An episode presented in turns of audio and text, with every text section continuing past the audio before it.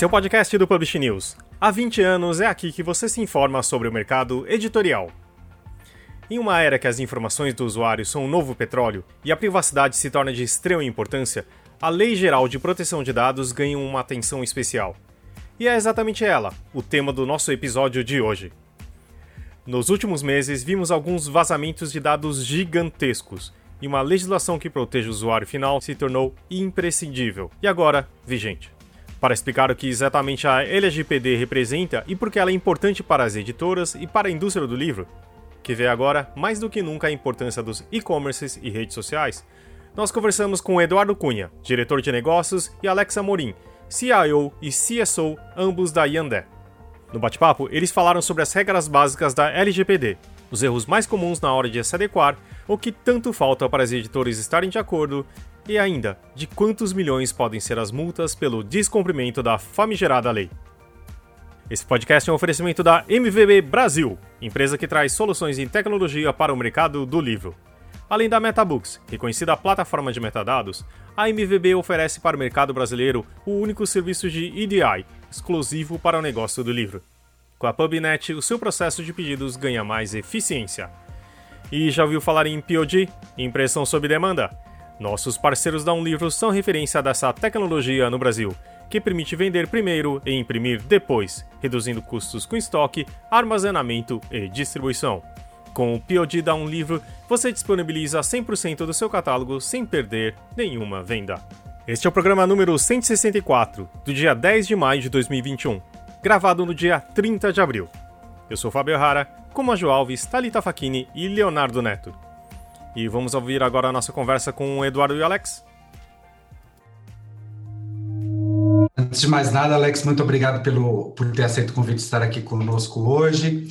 Obrigado, Cunha, também, Eduardo Cunha, um velho conhecido aqui do podcast, já teve em outras edições. Ele fez esse intermédio aí tá, e está participando aqui conosco hoje também. Muito obrigado, Cunha. Okay. Alex, eu, eu, vou confessar uma coisa para você. Eu sou um sujeito muito ignorante no, no que se diz respeito à LGPD eu posso te garantir que eu não vou confundir como uns e outros fazem aí com a outra sigla LGBT, é, mas eu sei muito pouco sobre, sobre o assunto. Então, é, se você puder me contar o que, que é isso, antes da gente começar efetivamente a falar sobre os impactos da, dessa, dessa lei no mercado editorial, eu te agradeceria. Então, a minha pergunta é essa: que, que porra é essa de LGPD? Fantástico, Léo. Então, primeiro, muitíssimo obrigado por estar aqui com vocês. É um prazer compartilhar esse tema que, de fato, hoje em dia a gente vê que tem essa confusão né, dessas siglas. A gente fala que no mundo de tecnologia, privacidade, proteção de dados, tem esse monte de siglas que faz parte do nosso dia a dia e até alguns deputados, vereadores, senadores confundem, porque não, pessoas comuns não vão se confundir, né? Mas quando a gente olha a LGPD, a Lei Geral de Proteção de Dados, ela tem um viés muito interessante, que é de fato olhar para o lado da privacidade e proteção de dados das pessoas. Mas aí vem um ponto, é, Léo, que é bem interessante, é o surgimento dessa lei, né? Por que tudo isso, né? Da onde veio esse movimento? E a, a nossa lei, a LGPD, né? Que ela é, foi sancionada lá em 2018, ela teve ali, pegou uma carona na GDPR, na Lei Geral de Proteção de Dados lá da Europa. Essa lei da, da Europa, quando ela surgiu, né, que ela entrou em vigor é, em 2018, é, ela aconteceu por alguns pontos bem interessantes, porque o que, que acontecia na Europa que trazia é, alguns pontos de atenção né, quando a gente olhava para esse mundo de privacidade? Um deles era é, mercados de saúde, por exemplo, ali as que a gente vê hoje, as corretoras de saúde, planos de saúde, Lá na Europa é muito forte isso, uma pessoa ir lá e contratar um plano de saúde. E o que, que é, estava acontecendo né, nesse período? As, as empresas elas sabiam qual era algumas tendências de saúde, hábitos de alimentação tanto imaginando do Léo e da família do Léo, e com isso eles é, podiam não autorizar, por exemplo, a contratação de um seguro de saúde. Então, olha o ponto interessante, né? A, a, essas empresas elas começavam a chegar a um ponto de decidir se a pessoa poderia ou não viver. Olha, olha a, a importância desse tema. E por conta disso, a União Europeia viu isso como um ponto importante e, olhando para esse cenário, falou: não, precisamos criar algumas leis para que as empresas, que hoje na nossa lei tem lá o nome do agente de tratamento, comece a tomar alguns cuidados, né? Até para ver se vai poder é, realizar algumas ações, tomar ali algumas. É, medidas ou não frente aos dados pessoais. Então, nisso veio a LGPD, essa Lei Geral de Proteção de Dados justamente com esse objetivo de dar uma proteção para as pessoas, para que elas possam entender do que se trata os dados que são trabalhados, manipulados e processados dentro das empresas, que são esses agentes de tratamento, e as pessoas têm a oportunidade de decidir ou não se aqueles dados vão ser manipulados. Quem nunca recebeu uma ligação, por exemplo, de call centers, fala, pô, mas como que conseguiram meu dado? Quem nunca recebeu ali uma cobrança em nome de outra pessoa? Fala, mas como isso, né? Ou às vezes ligando para os nossos familiares, ou seja, né? A gente chegou a um determinado ponto que nós não somos mais donos das nossas informações. E por isso que veio esse ponto da LGPD para a gente começar a olhar para esse segmento. Então, não sei se ficou claro, Léo, a, a, sua pergunta aí, mas é, é, justamente esse é o grande objetivo né, da lei, do surgimento dessa lei, que é justamente a gente conseguir proteger e dar uma autonomia maior para as pessoas, que somos nós, para que nós possamos decidir ou não sobre os nossos dados. Eu acho que. E aí, o que vem a próxima pergunta que eu acho que parece óbvia também, né? Do tipo, mas por que a gente está falando isso num podcast para o mercado editorial? Né? Ah, essa eu, eu quero responder. Vai lá, Edu. Eu, a gente começou a fazer uma. O Alex vem algumas semanas, alguns meses treinando a gente lá em André para adequar toda a questão da LGPD. E aí eu comecei a olhar para as coisas do mercado e falei, pô, deve ter alguma coisa aqui que está muito em conformidade. E eu provoquei o Alex, a gente pegou as 15 maiores editoras que a gente lê os dados é, na, na, na Book Info, né?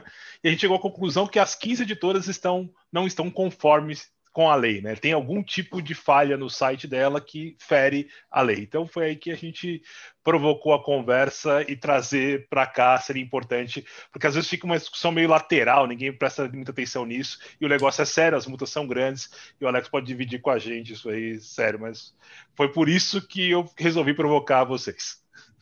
Então, Alex, é, quais são os erros mais comuns é, que essas editoras e que, enfim, imagino que seja se as editoras, é, se as 15 maiores editoras estão cometendo esses erros, é, sejam erros comuns a, a, a, diversos outros players da economia, né? Isso é bem interessante, uma pergunta bem interessante. Então a gente acabou fazendo é, essa análise, né? Uma rápida análise, mas é, quando a gente olha para esse segmento é, de privacidade, mesmo é, como eu comentei, é uma lei que surgiu lá em 2018 porém essa lei ela teve ali algumas transformações ao longo do tempo, né? Então, ela surgiu com o antigo presidente lá ainda Michel Temer, lá em 14 de agosto de 2018. Depois disso, teve uma série ali de tentativas de modificação entre esse período de entrada ou não, né, que os advogados chamam, tem uma palavra bonita, né, que é o vacation legis, é, então as palavras bonitas aí, onde a lei de fato ela iria entrar ali por volta do dia 16 16 é, de agosto, e teve uma série ali de entraves ali, olhando é, alguns projetos de leis que foram colocados, algumas medidas provisórias, e com isso teve algumas definições. É, com olhando a parte do projeto de lei, é, que foi o 1179, lá de 2020, ele deixou muito claro que o início das sanções da LGPD seria em 1 de agosto de 2021. E a parte é, do início da lei, né, quando ela iria entrar em vigor, é, teve várias discussões entre Câmara dos Senados e deputados, e no final do dia a lei entrou. Então, no último 18 de setembro de 2020, a lei começou a entrar em vigor. Então, foi quando é, teve esse momento das empresas já terem uma obrigatoriedade de, é, de uma forma geral, estar em compliance com a lei. Aí, é, fazendo essa pesquisa, né, então, olhando ali essas principais editoras, né, que fazem parte ali desse, desse modelo, o que, que a gente viu, né? É, hoje, creio que vocês, né, todos nós aqui na hora que estamos navegando, entrando ali em alguns sites, a gente vê aquela barrinha de privacidade. Aquela barrinha de privacidade é muito comum, né? Falando assim, ó, dados seus estão sendo coletados, ali tem algumas palavras como cookie, tem uma palavra ali política. Então, tudo isso faz parte ali é, do, desse chamado barra de privacidade ou uma central de privacidade. E olhando né, para os diversos sites aí, dentro desses 15, a gente viu que somente é, seis desse total de 15 sites, de fato, tinham essa barrinha de privacidade ou uma central de privacidade. Foi o primeiro ponto de atenção. Imaginando que essa adequação da LGPD é uma jornada, né? Então, é um projeto que tem um início, meio e fim. Então, é algo que é longo para se construir, mas olhando, já navegando nos sites, vocês vão poder ver, né, entrando nos sites, quem de fato tem aquela barrinha ou a central de privacidade. Um outro ponto, né, que a gente acabou analisando foi a parte das políticas de privacidade. Entrou uma lei ali de privacidade e proteção de dados, teoricamente a empresa ela tem uma política falando como que ela trata esses dados. Olhando para isso, né, a gente percebeu é, que somente cinco dessas empresas, né, é, de fato, tinham é, aquela política ali no site e duas delas eram extremamente básicas. Então, uma, uma é, menos ali de uma folha, né, de, de sulfite ali, de uma forma muito pontual é, e mostrava assim uma qualidade, né, pensando até onde que uma política deveria chegar, de uma forma muito restrita. Um outro ponto que é importante também toda vez que nós estamos navegando nos sites, tem ali uma palavrinha que é o cookie. É, que esse cookie são um conjunto de informações que são coletados para que facilite a experiência do usuário para eu saber da onde é aquele usuário pensando em geolocalização, da onde que ele está partindo, olhando ali para aquele usuário, é, se ele entrou numa página logada. Imagina que eu fiz uma compra, entrou lá no meu carrinho de compra. Como que eu faço para garantir que meu usuário, se ele saiu do site e se ele voltar, aquela compra continuará no meu carrinho de compra? Isso é um cookie, né? Então é um conjunto de informações ali que são armazenadas. Olhando para isso, é, somente dois desses 15 que tinham de fato ali é, falando sobre cookies. Olha que interessante, né? Então a gente já começa a ver que não são todos, né? A gente já tem uma, uma diminuição grande. Adicionalmente, é, a lei ela tem um ponto bem interessante que é o que ela chama de canal de solicitação. O que é esse canal de solicitação? Eu, como é, um titular, o dono das informações, eu posso perguntar para alguma empresa né, que tem meus dados, o, quais são os dados que você tem meu? Quem nunca né, teve essa vontade né, de perguntar, por exemplo, com uma operadora que está ligando para mim e eu não sei né, da onde que ele conseguiu perguntar quais são os dados que você tem sobre a minha pessoa? Quais são os dados que você manipula, mesmo sendo um cliente ou não? Então, entre probabilidade e a possibilidade de pedir e reivindicar os seus direitos. Então, automaticamente com isso, né, quando tem essa possibilidade de eu reivindicar esses direitos, eu teria que ter no meu site uma série de possibilidades de eu falar, eu quero excluir os meus dados, eu quero alterar os meus dados, eu quero transferir os meus dados para uma outra pessoa. Olha a portabilidade lá do mundo de telecom, né, que a gente fala muito. Eu quero sair da operadora 1 e vou para 2 é um modelo de, de, portabilidade. Então, isso é algo que a lei também traz como uma possibilidade. E somente cinco dessas empresas tinham esse canal para isso. Olhando, ponto bem interessante, que é o DPO, o Data Protection Officer, ou na nossa lei, que é o encarregado de proteção de dados. O que é esse encarregado de proteção de dados? Ele é a pessoa que vai ser o responsável para fazer o elo de ligação entre a empresa e as autoridades públicas, que no caso hoje da lei, nós temos uma autoridade chamada ANPD, que é a Autoridade Nacional de Proteção de Dados, a qual ela vai servir ali como se fosse um juiz para falar o que, que pode e o que, que não pode. Então, ele é o que vai é, falar qual é o modelo dessa lei que vai ser aplicada ao nosso país.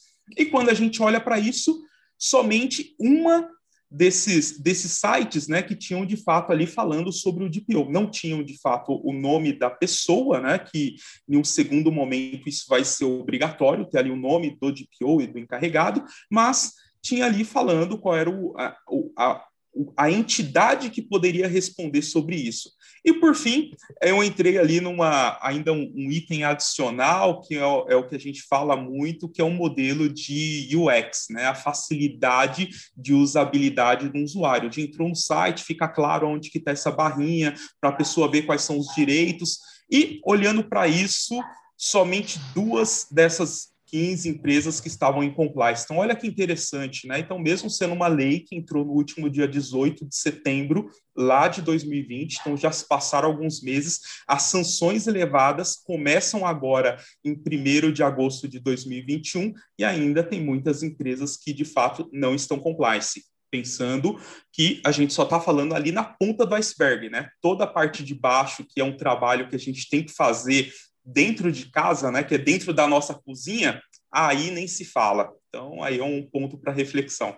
E são vários detalhes, né? São pequenos detalhes que cada editora tem que se adequar nesse processo todo. E aí eu queria saber, é fácil de se adequar? É fácil de, de ficar na norma dessa nova lei? Esse é um esse passo per... a passo? É uma pergunta fantástica, né? Até há, há pouco eu estava conversando com o Edu e a gente estava comentando né, sobre alguns pontos ali de atenção. Né? Então, por exemplo, é, a gente falou sobre um modelo normal que todas as empresas têm, que é para coletar dados, que é o que a gente chama de leads. Muito normal no mundo de marketing, que vai entrar naquele funil né, para conversão de vendas e assim por diante. Quando a gente pensa, né, o que, que eu preciso para mandar um comunicado para uma pessoa? Hoje, nos dias atuais, usando o modelo atual, que normalmente é um e-mail, né? Então tem ainda, pode ter aquele modelão de eu mandar uma carta para a pessoa, mas pensando no modelo mais comum, é o quê? Um newsletter acaba sendo ali um e-mail que vai trazer ali um conjunto de informações. O que, eu preciso? Ah, eu preciso do nome da pessoa, até para eu identificar e poder falar diretamente com a pessoa em relação a isso e, adicionalmente, eu preciso do e-mail. Então, são dois pontos que é importante caso você queira receber informação sobre a minha empresa. Aí, o que, que acontece? A gente começou a ver que, normalmente, informações adicionais elas são solicitadas, como, por exemplo, aonde a pessoa trabalha, qual é o cargo dela, qual é, por exemplo, a ali a função que ela está exercendo, qual é o meio ali da onde ela trabalha. E um ponto muito importante, Thalita, que é quando a gente olha é, um conjunto de dados pessoais sensíveis. Opa! Veio aí uma palavrinha importante.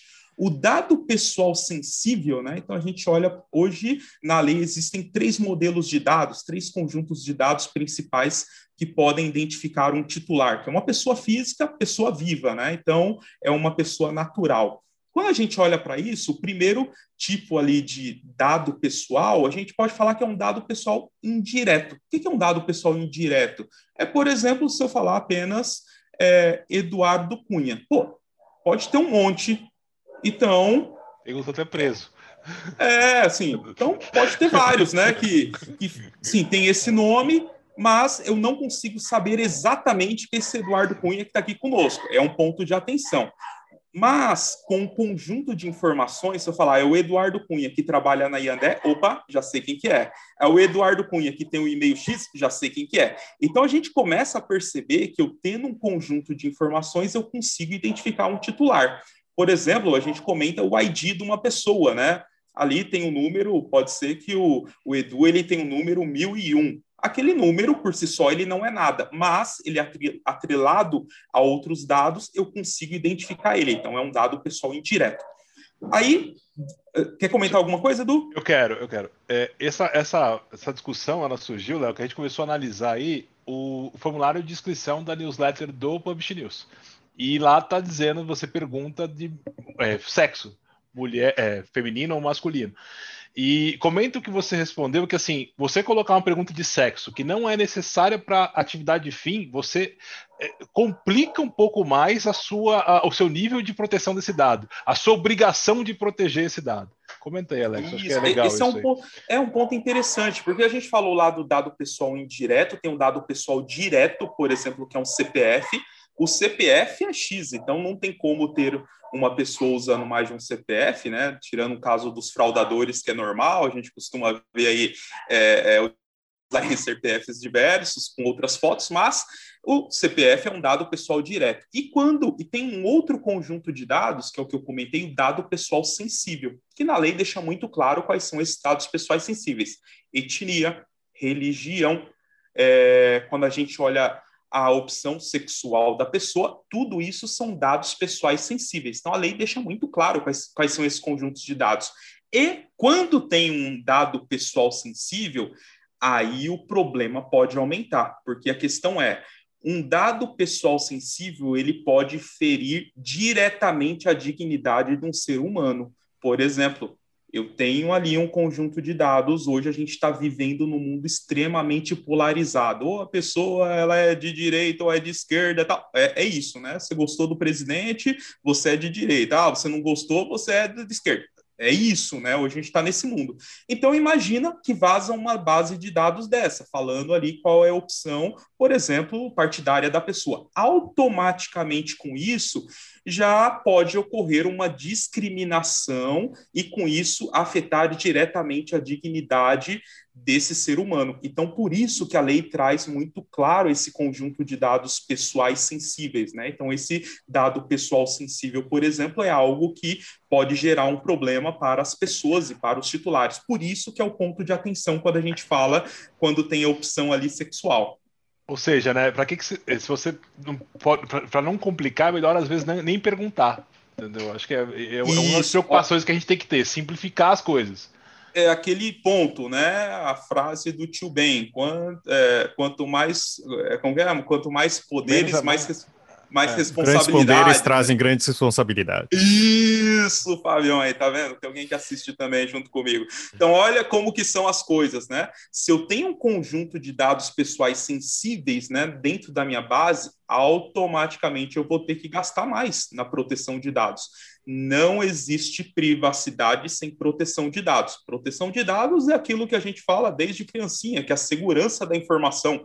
Ou seja, quando não tem é, essa proteção de dados, eu posso ter um problema frente ao regulador. Então, o que a gente começa a ver né, como ponto de atenção é que caso eu colete informações que são pessoais sensíveis, automaticamente tem que aumentar o meu nível de proteção de dados, que por sua vez qualquer empresa vai gastar mais, porque quando a gente fala de segurança é tudo em dólar. Dólar hoje 5.5. Meu Deus, como estamos? Então, esse é o nosso mundo, né? Quando eu vou pedir din-din, hoje é tudo na casa do milhão. Por quê? Porque segurança é cara. Então, esse é o ponto de atenção, né? Então, um dos trabalhos, por exemplo, que o Edu comentou, né, que a gente vem fazendo muito forte dentro da Yandé, é justamente esse trabalho de eliminar o máximo de dados pessoais que podem identificar diretamente uma pessoa e aumentar o nosso nível de segurança. Então, toda vez que eu vou falar com o CIO, lá com o CEO, eu peço um caminhão de dinheiro, porque nós precisamos deixar a nossa segurança de uma forma mais robusta. Por exemplo, certificação da ISO 27001, que é uma certificação de segurança, certificação do PCI, que é quando trabalhamos com cartão, ou seja, segurança é caro. Então, esse é um ponto de atenção que entra agora para começar a olhar, né, frente a esses dados que nós estamos coletando.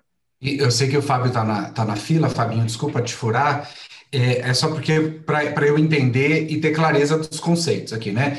O, porque o, o, o, Cunha falou de sexo, enquanto eu acho que devia tá, ele devia estar tá pensando em falar em gênero masculino ou feminino, e aí é, você é, falou de opção dá... sexual, é, acho que é, é, é orientação sexual, né? mas o que está em, que tá em, questão é perguntar qual o gênero ou qual a, a, a orientação sexual do sujeito, que são coisas Ambos. completamente Isso. diferentes. Ambos, ambos, visto que é, hoje, é pensando, né? Nesse mundo polarizado que nós estamos, talvez aqui no Brasil um pouco menos, mas lá a gente vai para alguns países do Oriente Médio, isso pode trazer alguns problemas graves, mas é pensando sempre na dignidade da pessoa. Às vezes não é porque a pessoa ela tem ali no documento dela, né, o gênero dela, é que de fato ela tem ali como é, que, pô, de fato vai ser aquilo.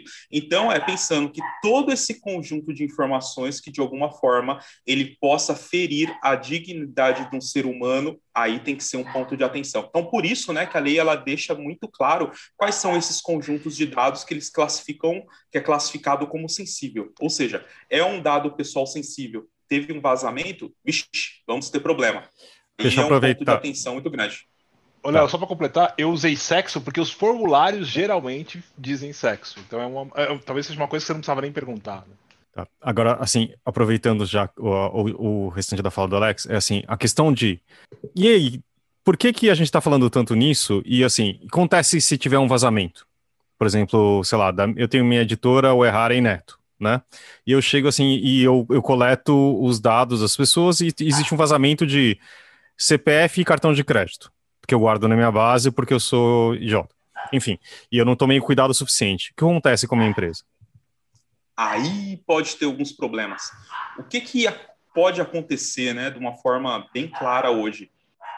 É, existe, agora já está constituído a NPD, que é essa Autoridade Nacional de Proteção de Dados, então ela tem esse papel e essa responsabilidade é, de é, multar e de fiscalizar, por exemplo, é, é, é, esses casos que vêm acontecendo, né? Que a gente vê todo dia notícia, né? Todo dia teve um vazamento, até no governo a gente está vendo que está acontecendo muito esses casos de vazamento.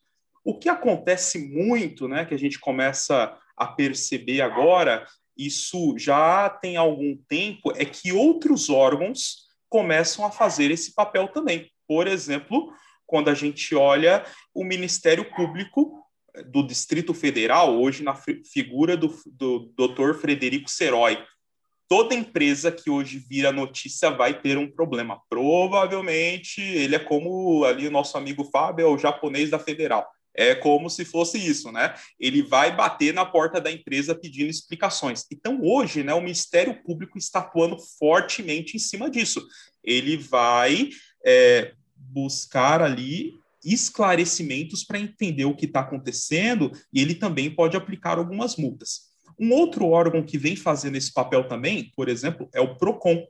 O Procon também ele tem um papel fundamental que ele vem desempenhando isso ao longo do tempo. Então, caso a empresa também vire notícia, a probabilidade do Procon também bater na porta é grande. E com tudo isso, fala, pô, mas Alex, como isso vinha acontecendo antes da entrada da lei? Então, lá do último dia 18 de setembro de 2020, como isso acontecia?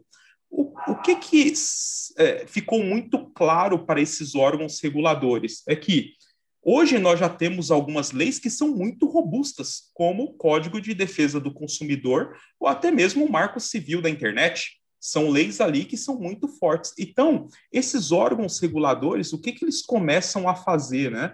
Eles começam a olhar para essas, é, para essas empresas que tiveram algum tipo de vazamento. Em cima dessas empresas, o que, que eles vão fazer? Eles vão aplicar sanções. E por isso que a gente começa a ver né, que empresas hoje vêm sendo multadas por conta de vazamento. E só para pegar um gancho, né, o que, que acontece? Eu comentei que as sanções elevadas ela começa lá em 1 de agosto de 2021. Então, daqui a alguns meses a gente já vai ter a lei de uma forma é, full ali no nosso ambiente. Quando a gente olha para essas sanções elevadas, a gente está falando diretamente ali do artigo 52, que é quando na lei fala sobre as sanções administrativas. E o que pode acontecer depois que entrar é, que estabelecer ali de 1 de agosto de 2021. A empresa ela pode ter alguns tipos de punição. Uma delas é uma multa simples, que é por evento, que acaba sendo em cima de 2% do faturamento da empresa, limitada a 50 milhões por infração. Ou seja, teve um vazamento, é, pensando que quanto maior a escala de dados, maior pode ser o, o meu problema. E até um ponto importante, né, até pegando um, um, um gancho, o Gartner é, que hoje é uma referência muito grande no mundo de tecnologia, ele fala que lá em 2025 as empresas vão ter que contabilizar os volumes de dados como ativos. Lembrando daquilo que a gente vê falando muito, os dados hoje são os, o novo petróleo. E, de fato, a gente começa a ver isso, né? Então, ou seja, teve um vazamento, a gente pode ter uma multa de até 50 milhões por evento. Uma outra que pode acontecer também, por exemplo, é essa autoridade obrigar a empresa a dar esclarecimentos ali para o público falando o que aconteceu. Uma outra coisa que pode acontecer também é esse órgão falar: você não vai mais operar esse tipo de solução. Então, olha que interessante. Então, a partir de 1 de agosto, a gente começa a ter muito claro quais são essas sanções, o que, que a lei traz lá no artigo 52. Então a gente já começa a saber qual pode ser a penalidade para as empresas. Mas o ponto importante é, mesmo hoje sem as sanções elevadas estando ativas, os órgãos fiscalizadores como o Ministério Público, Procon e até mesmo sindicatos já estão entrando com ações utilizando leis existentes, como o próprio Marco Civil da Internet ou como o Código de Defesa do Consumidor. Então, olha que interessante esse ponto, Fabio. E, Alex, existem é, plataformas ou serviços que ajudem a, o, o, o, empresário, o dono do site, a, a, adequar melhor essa, a essa lei? Existe, sei lá, um, um, um serviço, uma plataforma na internet que fala assim: oh, isso aqui você está cometendo tais, tais erros, e se você tomar tal e tal caminho, você é, resolve essa questão. Existe isso? Existe um serviço como esse? Ótima pergunta, ótima pergunta. Quando a gente olha para isso, Léo, a gente acaba falando que tem uma jornada, né? Como eu comentei, é uma jornada de adequação para a LGPD. Essa jornada de adequação, é, basicamente, depois eu vou até compartilhar com vocês o Instagram lá do, do IBRASPD, que é o Instituto Brasileiro de Segurança e Proteção de Dados, a qual hoje eu estou atuando como presidente, mas o, é, essa jornada, né, quando a gente olha esses 12, 12 passos, o primeiro passo que a gente coloca como um dos marcos importantes é fazer um assessment, entender qual é o tamanho do buraco, qual é o tamanho ali do problema que eu tenho. E nesse assessment, né, que acaba sendo com um viés tecnológico e um viés jurídico, que o jurídico é extremamente importante, é, aí um ponto só a, abrindo aqui um, um, é um parêntese em relação a isso, quando a gente olha é, a esse processo, essa jornada de adequação à LGPD não é de uma área só, não é só da área de segurança, só da área do jurídico ou só da área de compliance.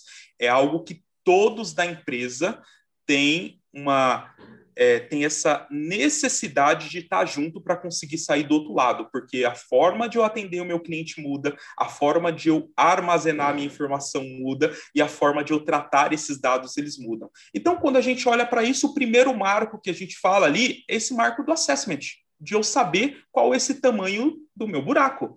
Um outro ponto importante que tem muito claro, né, por exemplo, é olhar para os meus contratos. Hoje vocês vão começar a ver né, que alguns contratos, principalmente quando a gente olha ali naquela modalidade tanto do B2B quanto do B2C, provavelmente quem assinou algum contrato né, é, recentemente viu que provavelmente vai ter ali uma parte do contrato como cláusulas de LGPD. Olha que interessante. Então já começa a ter papéis e responsabilidades muito claras entre duas funções básicas, que é o controlador, quem recebe os dados, quem é o dono das informações, e o operador, que, é que faz parte desse ecossistema de uma forma geral para conseguir fazer é, a execução daquela atividade. Mas, Alex, ponto como eu, é que o, o, pequeno, cara, uma coisa no universo da, das nossas editoras, tem muito cara que é pequeno, que tem, tem, tem, grandes editoras como sites que a gente avaliou, mas tem o pequeno.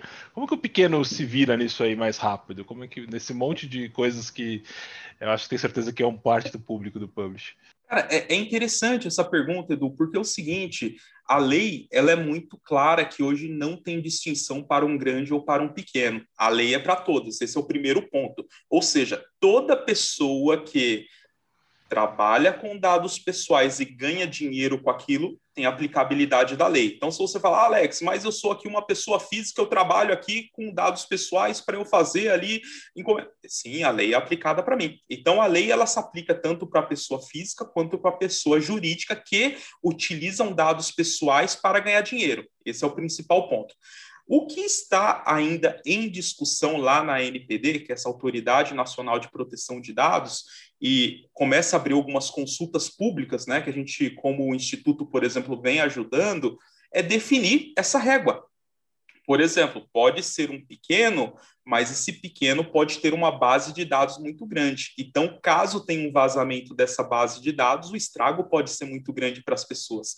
Então, é, um dos pontos que nós estamos considerando muito, que vai ser um fator relevante né, para decidir, é, é o volume de dados. Lembra lá que os dados são o novo petróleo. Então, olhando para isso, quanto mais dados eu tenho, pensando naquelas categorias de dados, eu tenho dados pessoais sensíveis, maior é a probabilidade de eu ter algum tipo de impacto, eu como empresa, né? Então, caso tenha algum vazamento em cima disso.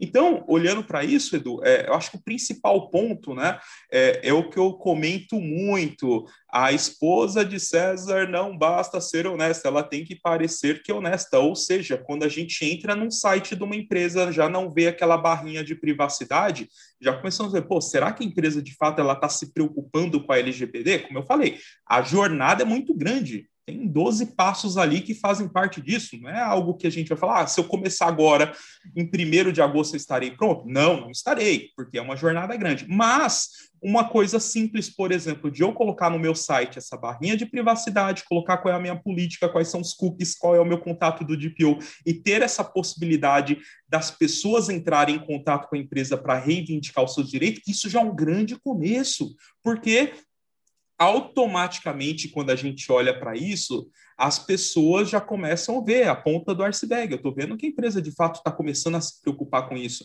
Então, até respondendo a pergunta do Léo, uma das coisas hoje que é, as empresas, né, mesmo pequenas, que tem aquele site que pode olhar de uma forma muito rápida, que é um kick-win muito rápido para conseguir de fato falar que já está começando a se preocupar, é ter a barrinha de privacidade. Aí, Edu, não sei se eu posso fazer um spoiler aqui, mas um, depois, um depois. depois, depois. É, ah, a gente vai ajudar. A gente vai ajudar. Isso, isso. Então, depois nós vamos falar sobre isso, mas é de fato, né? Hoje é, acho que acaba sendo aí uma grande responsabilidade né, de empresas maiores e mais estruturadas que fazem parte desse ecossistema poder ajudar de alguma forma.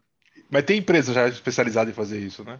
Tem, tem várias, tem várias. A questão é, né, tem muita coisa que, como eu comentei, vem de fora, né? Então, no ano passado, eu tive a oportunidade de estar na Cybertech, ali por volta de fevereiro, que é um dos maiores eventos de, de tecnologia de Israel, onde, pô, lá tem a nata de tecnologia, é fantástico. Então, você vê tudo que é de bom e bacana que está no mercado, mas é em dólar. Aí, depois, ali comecinho de março pude estar na RSA, que é um evento que acontece lá em São Francisco, onde você acaba vendo, pô, empresas fantásticas que estão ali no mundo americano, ao decorrer do mundo, você começa a ver que tem muita solução. A questão é tudo em dólar. Aí a gente começa a ver, pô, mas quanto é que vai custar para eu me adequar à LGPD? Então, esses são pontos importantes que a gente começa a ver como podemos ajudar nesse momento. Então, acho que né, a gente já está caminhando aqui para o final, mas eu queria tentar uma, uma pergunta mais assim, é, como aí como consumidor e como usuário de, né? A, a lei protege realmente os dados? Ela é efetiva nesse sentido? A lei, ela dá Ou pelo menos o espírito dela, né? Tentativa. É, não, é assim, às vezes o pessoal pergunta, e aí, a lei vai pegar? Eu acho que já pegou. Acho que esse é o principal ponto, né? Muito comum, ah, a lei vai pegar? Não, já pegou, porque a gente começa a ver que empresas muito grandes de birô de crédito, né? Se qualquer é, pesquisa que fizer, a gente já vai começar a ver que empresas muito grandes estão tomando multas pesadíssimas por conta disso. Estão começando a ser atuadas, porque até então era aquela história. Ah, qual a informação que você precisar? Não sei, vai mandando que depois a gente descobre. Sempre foi isso antes da lei. Uhum. Agora, após a lei, a gente começa a ter uma responsabilidade maior, né? Por que, que eu preciso dessas informações?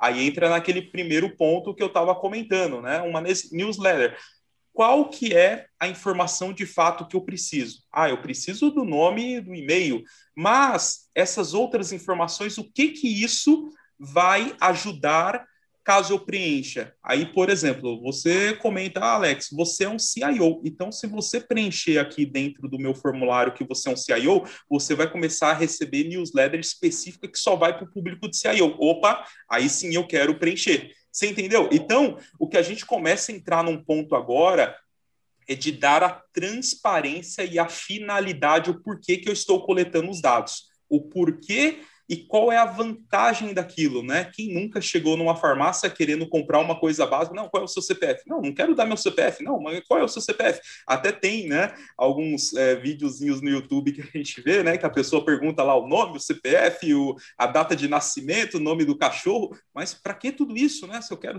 só às vezes comprar uma coisa muito simples. Então, é, a gente começa a entrar agora num momento que é entender a finalidade para o processamento daquele dado, ou seja, meus dados têm valor. Então, isso é um ponto muito importante.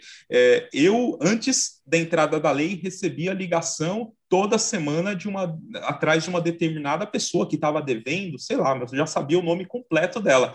Aí o que, que acontece? Depois da lei, quando esses escritórios de advocacia começou a me ligar, eu falei, ó, utilizando com base na LGPD, eu quero reivindicar o meu direito de você excluir meu dado. E outra, eu quero saber da onde você conseguiu meu dado. E, frente à LGPD, essas empresas têm a obrigação de falar como que ela conseguiu aquela informação. Olha que interessante. Então, eu começo a utilizar isso ao meu favor como pessoa física. Quer dizer, eu posso falar isso para o telemarketing de jornal que me liga todo dia? É isso? É isso aí, exatamente. Primeira pergunta, como você conseguiu meu dado? Segunda pergunta, é, tira da base. Pode, tira da base. Exatamente, não tenho nada. É, é o direito tá? de esquecimento, né? Isso, exatamente. Exatamente.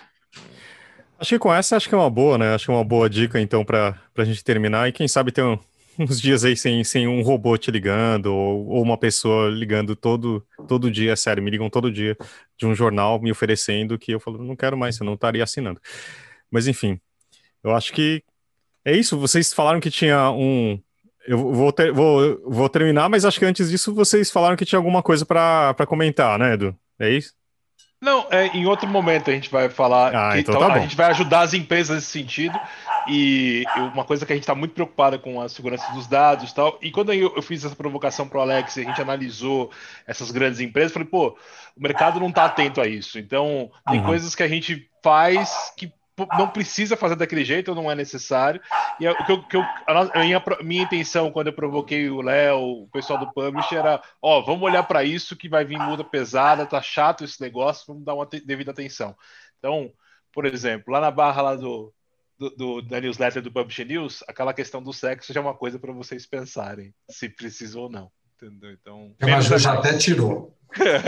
Já, eu estava aqui no meio do programa entrando lá no editor do formulário, não existe mais. Agile, não perde né? tempo, não perde tempo. Não, não, sei, não sei do que vocês estão falando, inclusive, né?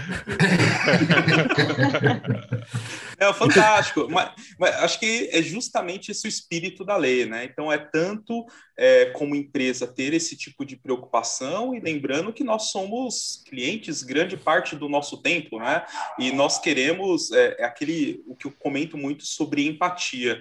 É, como que eu estou tratando meus dados Imagina eu, tô ali fazendo parte daquela base, como que eu gostaria que tratasse meus dados? Será que qualquer pessoa poderia sair fazendo select mandar para qualquer lugar? Ou eu gostaria de saber? Então, esse lado da empatia com a LGPD, eu acho que é uma combinação muito fantástica, porque de fato a gente começa a ter esse tipo de visibilidade, né? Começa a entender que isso é extremamente importante para o nosso o nosso convívio, né? E faz parte de fato ali do nosso dia a dia.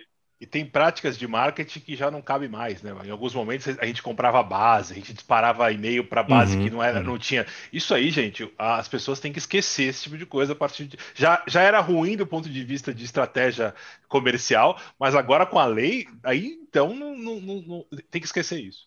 É, é, Edu, até tem num, numa apresentação, uma vez eu fiz para um público de, de marketing, eu comentei com eles, pô, o que, que vale mais? Eu ter 10 milhões de leads que eu consegui o dado, sei lá como, que as pessoas nem têm ideia e ficam me ligando, ficam enchendo o, saco ali, me é, oferecendo algumas coisas, como o próprio Fábio comentou, pô, fica enchendo o saco ali, sendo que eu não quero, ou vale mais um milhão de dados de pessoas de fato que entrou ali no meu site e falou, eu quero compartilhar meu dado com essa empresa. Olha a diferença. O que, que uhum. vale mais? Os 10 milhões que vão ficar bravo comigo porque fica ligando em qualquer momento, ou um milhão que fala, não, de fato eu quero receber informações dessa empresa. Então, muda um pouquinho, né? Não é que a LGPD chegou e vai parar o negócio. Não, ele, a, a gente come, continua tendo um negócio, mas eu vejo que de uma forma mais inteligente. acho que isso é extremamente importante nesse momento é, e, e, a gente começa a repensar algumas coisas. E o ponto, acho que mais importante, olhando como a empatia, né? O meu dado está ali dentro, o dado dos meus familiares, muitas vezes pode ter o dado dos meus filhos, e aí, como que eu quero que trate essas informações? Isso eu acho que vem muito né, para agregar, e é uma das bandeiras que nós carregamos aí como profissionais de segurança e privacidade para fazer esse tipo de alerta para todos. Né? Então, como que nós estamos tratando os nossos dados? E aqui no Momento MVB Brasil, com Ricardo Costa e também uma nova convidada. Quem temos aqui hoje, Ricardo? Apresenta para a gente. Bom dia, Fábio. Bom dia. Bom dia, pessoal. Hoje nós temos conosco a Cristiane Martins, que a gente vai falar hoje sobre os status de qualidade dos, dos títulos na, na plataforma, também conhecidas como medalhas. Oi, Cris. Oi, oi, Ricardo. Oi, Fábio. Oi, pessoal. Prazer falar com vocês aqui. Prazer é nosso. Conta pra gente, então, quer dizer que se eu for um bom aluno, eu ganho medalhas, é isso? Exatamente, Fábio. Exatamente isso. Vou explicar um pouquinho para vocês. Hum. Bom, vocês já ouviram a gente falar bastante aqui, né, da importância dos metadados e do reflexo que uma boa gestão de catálogo proporciona, né? Mas já parou para pensar em como que se faz essa gestão no dia a dia? Então, hoje a gente queria falar um pouquinho de uma área da MetaBooks chamada status de qualidade, que com certeza pode ajudar nisso, além de incentivar o preenchimento completo dos dados na plataforma. E a dinâmica dela, dessa área, é bem simples. A gente atribui uma pontuação para o título, fazendo com que ele seja premiado com medalhinhas, ouro, prata e bronze. Então, quanto mais metadados esse título tiver, seguindo critérios já, já estabelecidos pela plataforma, maior vai ser esse alcance de medalhas. E, e falando um pouquinho desses critérios também, por exemplo, para que um título seja considerado como medalha bronze, ele precisa ter todos os campos obrigatórios preenchidos na MetaBooks e ter uma imagem de capa.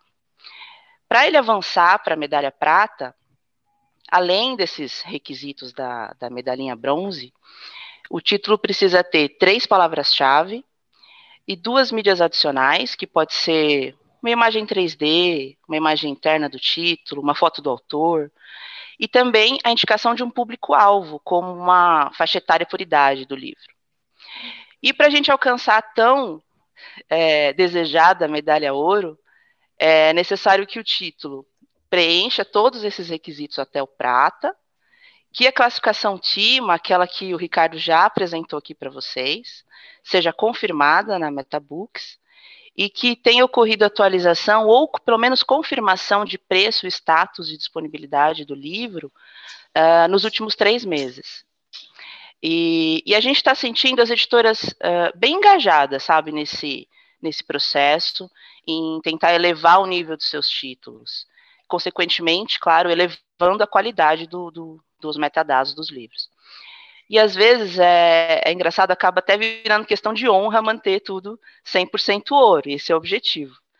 E, e, é um sentimento muito legal ver as editoras preocupadas com esse tipo de ação e entendendo que faz muito sentido cuidar sempre dos metadados, até porque autor, editora, livraria e, claro, os leitores vão acabar se beneficiando, né? E, e além de todos esses benefícios, uh, os maiores pontuadores, essa é a melhor parte, também têm a chance de concorrer ao Prêmio Metabooks, que é uma categoria do Prêmio Publish News, que inclusive terão os vencedores desse ano divulgados na cerimônia da semana que vem. E é isso, pessoal. Então, rumo ao ouro. E qualquer dúvida sobre as medalhas ou qualquer área relacionada a, a metabooks, aos metadados, pode contar com a gente que a gente vai ter o maior prazer em ajudar todo mundo. Muito bom. Obrigado, Cris. Valeu, Ricardo. Até obrigada, próxima, obrigada, Fábio. Obrigado, Até. Fábio. Valeu, pessoal.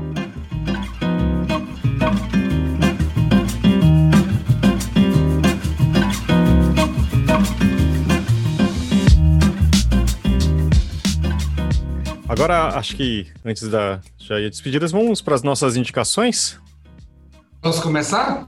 Claro, Léo, por favor. Eu tô, eu tô no momento da minha vida que eu só tô conseguindo assistir filmes de não ficção, só documentários.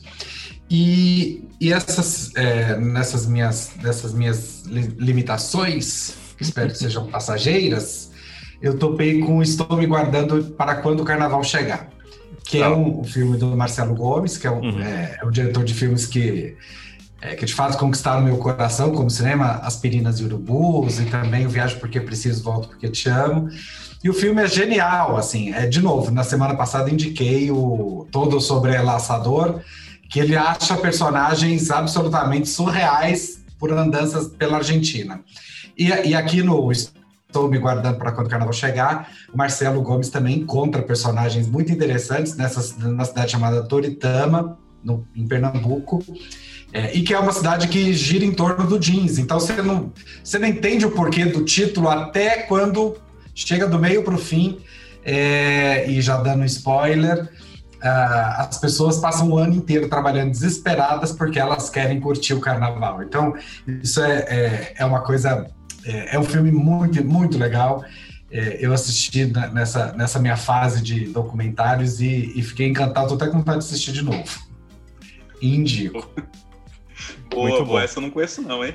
Vai lá, Alex, já que você tá, tomou a palavra, quer indicar alguma coisa pra gente? Beleza, vamos lá, vamos lá. Então, até nessa linha aí de filmes, né? Falando um pouquinho sobre esse tema. É, tem um filme lá que é o Dilema das Redes, que está no, no, Netflix, né? Que uhum. é, é, um conjunto ali de especialistas que falam de fato ali sobre como é, as redes sociais ou até mesmo navegadores ali eles podem manipular aquilo que você está pensando e como que você está agindo. Aquela muita história do que a gente vem com, vendo muito, né? Sobre fake news, aquela coisa toda. Então, é, esse esse filme, né, que é um documentário ali desses profissionais, ele vem, ele, ele, traz uma visão muito clara que antes às vezes a gente fala, pô, isso aqui é uma outra realidade, isso não acontece. É aqueles filmes assim, ah, pô, é, é isso é impossível. Não, isso é possível e esse documentário ele traz essas informações. Então, como que eu consigo, é, na hora, por exemplo, de eu falar aqui um determinado tema, o meu telefone vai trazer aqui uma propaganda para mim. Só, pô, mas como isso, né? Como uhum. você descobriu isso? Então, isso existem várias formas ali de esse, esse rastreamento de comportamento que de fato você consegue induzir. E mais outras duas é, dicas aí rápidas. Primeiro é o canal do Ibraspd oficial lá no Instagram. Então, quem quiser pode, pode acessar. Então, lá a gente tem uma série. É, no começo da pandemia, eu fiz por volta ali de umas 50 horas de, de lives falando sobre LGPD, entrevistando diversas pessoas. Foi muito bacana que lá tem delegado, tem juiz, tem advogado, profissionais de segurança. Então, tem muita informação ali bacana, gratuita. E também meu próprio Instagram, que é amorim.lgpd, também que tem lá um.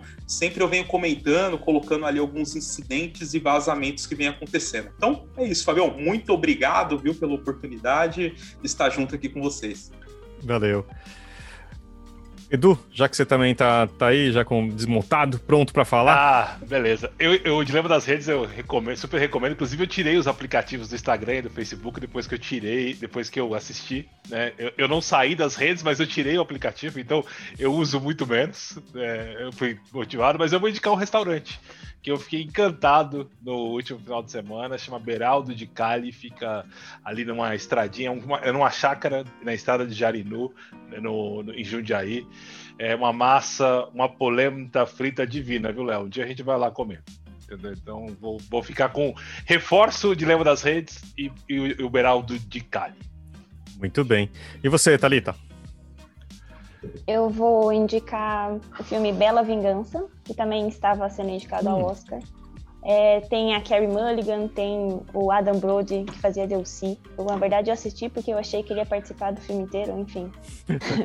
e aí, ele, o filme conta a história de uma moça que ela tem meio que uma vida dupla. E é ótimo, é ótimo. Não é um spoiler, mas assim, ela, ela vai para se vingar de todos esses, esses, caras que abusam das mulheres, sabe?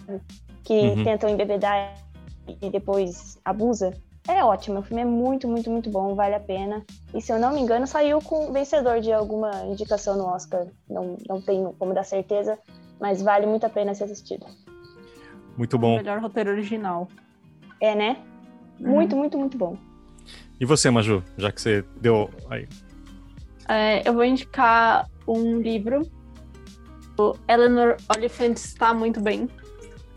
Ele é um livro que trata sobre uma mulher que está fazendo 30 anos e que ela tem muitos traumas de infância, então tem o livro trata de muitas coisas como relacionamentos abusivos, é, tentativa de suicídio. Ele é muito, muito, muito bom e recomendo demais. É, dá para ler o livro, dá para ler o livro e ver o filme depois, então, meio que casos assuntos aí. E eu vou indicar um filme que eu já tinha mencionado, que chama Minari, que eu não tinha conseguido, eu tava indicando porque eu não consegui assistir, né? Ele concorreu ao Oscar, a uma série de Oscars, não sei se fala assim, mas não ganhou mas enfim, ganhou de melhor atriz coadjuvante, que é o melhor discurso de agradecimento da academia de todos os tempos. É muito engraçado. Ela é ótima, tem, se você procurar isso, e o discurso de agradecimento do BAFTA que ela ganhou também, que é uma das coisas só para falar, ela fala assim: "Ah, vocês ingleses, eu fico muito feliz porque vocês ingleses geralmente são super é, cabeça, tipo nariz empinado, mas vocês reconheceram o meu valor, então eu fico muito feliz. Então é muito bom, é muito legal. É, e, tipo, ela falando, ela recebeu o prêmio do, do Brad Pitt e deu uma, um, um, um flirt nele, foi muito engraçado. Mas o filme é, é muito bom. É, tem uma identificação comigo em, na questão de, tipo, de, de, mostra uma vida de imigrantes, né, tipo, uh, de coreanos que vão para o meio dos Estados Unidos, e a questão do sonho, assim, é um filme que é despretensioso, em certo sentido, as atuações são incríveis, sabe? Tipo, e, é, e vale muito a pena. Assim, não é um, um, um, filme muito fácil, tá? Então pega um dia que você esteja não tão mal, né? Que talvez seja difícil hoje em dia, mas ele é um filme super bonito, acho que vale muito a pena. Ele, ele tá em um lugar só que é na, na, na Apple TV, mas tem algum lugar pelo menos no Brasil, tá? E o trailer já é maravilhoso, né?